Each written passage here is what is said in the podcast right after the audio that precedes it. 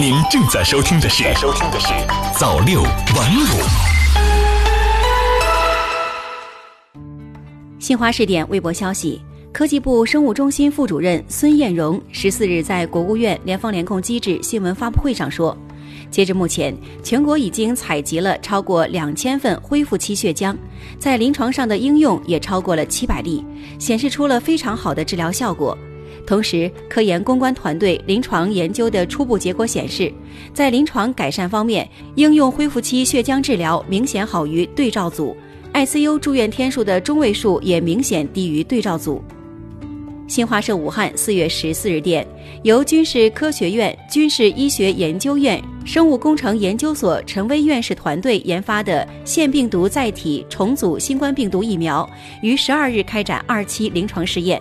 世界卫生组织官网公布，这是全球目前唯一进入二期临床试验的新冠病毒疫苗。中新网四月十四日电，据黑龙江省绥芬河市政府网站消息，近日绥芬河市人社局等发布关于全市小区封闭管理期间打零工人员出行管理的通知。通知称，在小区封闭管理期间，确有因疫情原因无经济来源。基本生活陷入困境的家庭，可向所在乡镇申请临时救助，按照相关政策执行。新华视点微博消息：国家卫健委、教育部日前联合印发《大专院校新冠肺炎疫情防控技术方案》，学生入校前接受体温检测，合格后方可入校。无特殊情况，尽量避免家长进入校区。学生在疫情防控期间不得出校。避免到人群聚集，尤其是空气流动性差的场所。如必须出校，需严格履行请假程序，规划出行路线和出行方式。中新网四月十四日电，国家卫生健康委办公厅、教育部办公厅十三日发布通知，印发大专院校新冠肺炎疫情防控技术方案。方案提到。大专院校开学后，从严控制审核各类涉及学生聚集性的活动，不组织大型集体活动。学校食堂采取错峰用餐，用餐桌椅同向单人单坐，并保持间隔一点五米。学生宿舍床位重新分配，减少人员并拉开距离等。人民网北京四月十四日电。日前，国家体育总局科教司发布关于继续延迟2020年体育单招和高水平统考有关事宜的公告，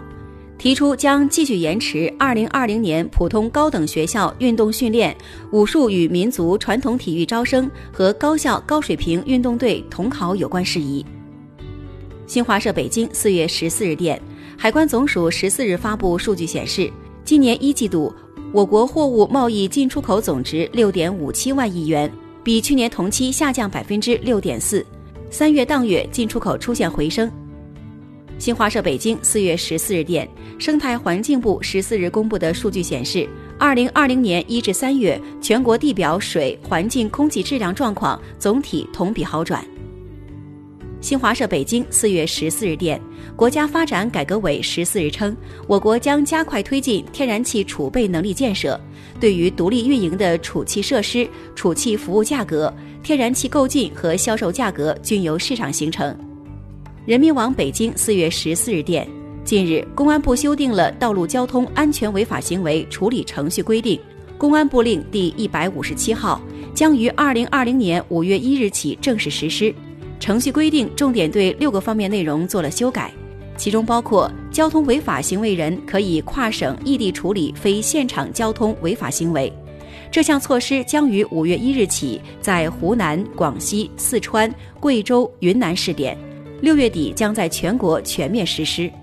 新华社北京四月十四日电，为治理杨柳飞絮，今春北京已出动治理人员二点七万多人次。喷水及清扫车辆四千余台次，对全市四十二点六万杨柳瓷株进行了喷水湿化及整形修剪，并设立一百处监测点监控飞絮，减轻了高峰时段飘絮情况。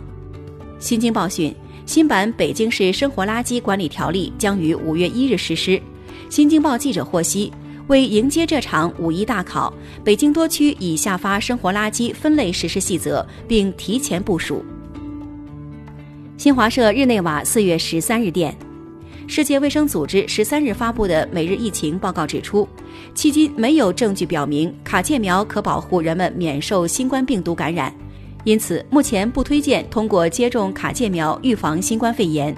但继续建议在结核病高发的国家和地区为新生儿接种卡介苗。新华社联合国四月十三日电，联合国日前发布《二零二零年可持续发展筹资报告》，报告认为。随着各国政府努力应对疫情大流行，数十亿人所在的国家经济处于崩溃边缘，债务危机迫在眉睫。报告呼吁各国政府采取紧急措施，防止新冠疫情造成严重债务危机。同时，报告建议加大对基础设施的投资，强化社会保障体系，以及构建国际金融安全网等。中新网四月十四日电，据美国中文网报道。美国总统特朗普十三日表示，他将要求推迟二零二零年人口普查，以确保这项工作能安全准确地完成。特朗普称，人口普查局将要求国会延长一百二十天的期限。中新网四月十四日电，据路透社十四日报道，澳大利亚和新西兰的疫情曲线虽已趋向平缓，但两国依然拒绝解除对旅行与公众聚会的严格限制。央视新闻客户端消息，当地时间十二日，马来西亚卫生部宣布，在过去数周对一些地区进行的大规模逐一病毒检测筛查的经验表明，这种方法的检测效率较低。他说：“如果我们专注于高风险人群，而不是对社区中的每个人进行筛查，将会取得更好的结果。”他表示，这种方法还将确保可以更有效地利用现有的检测资源。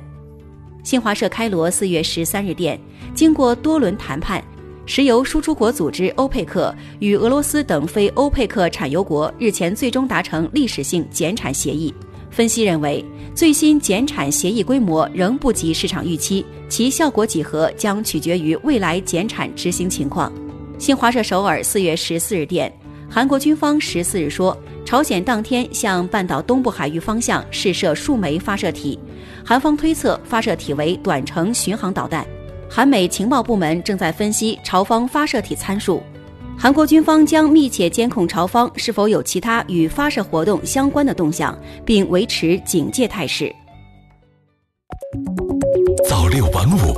新华媒体创意工厂诚意出品。